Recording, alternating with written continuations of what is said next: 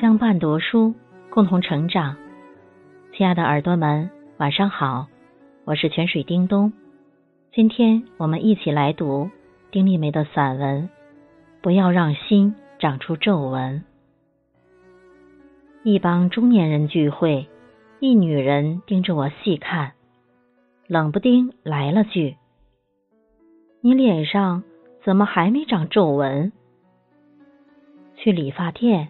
帮我洗头发的小女孩的手，鲜嫩的跟青葱似的。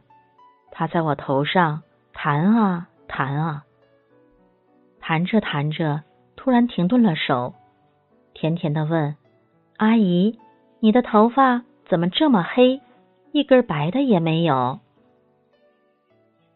跟陌生朋友见面，他们总要疑惑的对着我上上下下打量了又打量。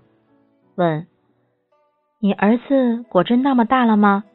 你看上去不像啊。”像？什么才叫像？就像小时写作文写到母亲，必是皱纹密布的一张脸，黑发里必是双花点点，必是背驼腰弓，沧桑的不得了，必得有一点老态才叫正常，仿佛。到了一定年纪，非得烙上这个年纪的印记不可。涂红指甲不可以，穿花裙子不可以。你因一件好玩的事儿，忘情的跳着笑着，不可以。你还拥有好奇、激动、热血，不可以。街上的喧闹热闹都不带你玩了。新奇新鲜的玩意儿都没有你的份儿了，衣服也只能挑黑蓝紫的，纸不必高，能遮身就行。出门不必装扮，因为没人注目到你身上。时尚的话题，你没一句插得上。你一边待着去吧，别碍手碍脚的。最好自个儿识趣儿的搬把椅子。去太阳下打打盹，或养只小猫小狗打发时光。你慢慢慢慢的退到角落里去，没有人留意你的喜怒和欢悲。你被世界遗忘，你渐渐的也被自己遗忘。这叫什么逻辑？我偏不，我想唱的时候，我就大声唱。我爱跳的时候，我仍忘情的跳，只要我还能跳得动。我还是爱囤积发圈、胸针、手链、挂件诸如此类的小物件我还是好探险，喜欢跑到幽深的、更幽深的地方去，因意外发现一棵开满花的老树而万分惊喜的欢叫。对了。我还买了一堆气球放家里，没事时吹着玩儿。我堂哥五十好几的人了，头顶已秃过半，眼角皱纹堆积。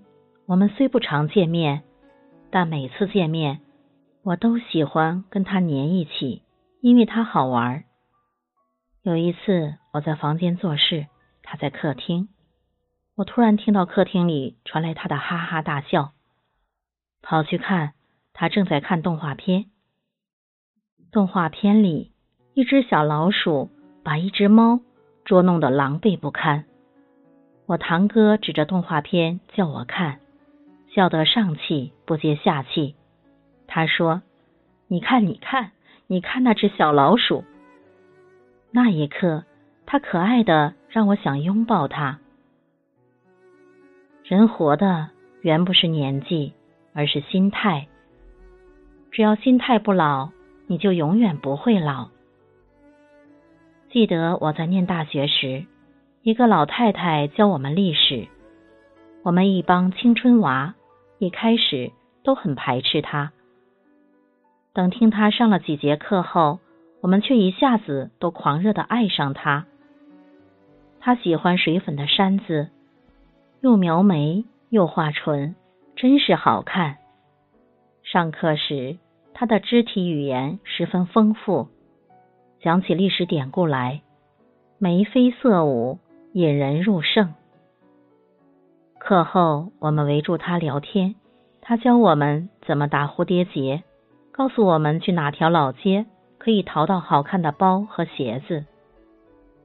春天，他和我们一起外出踏青，在闹市口，他买一艳丽的鸡毛掸子扛着。桃红鹅黄的鸡毛插在一根长长的竹竿上，他扛着这团艳丽，在人群里走，实在招摇。我们虽不明所以，然跟着他的这团艳丽走，满心里竟都是说不出的快乐和好玩。等走过闹市区，他这才对我们敲语：“我买这个是想扑蝴蝶来着。”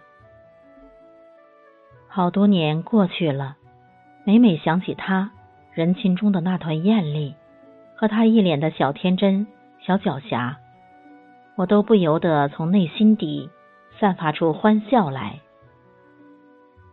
我知道有一天，我的脸上也会长出皱纹，我的头发也会渐渐变白，我也终将老去。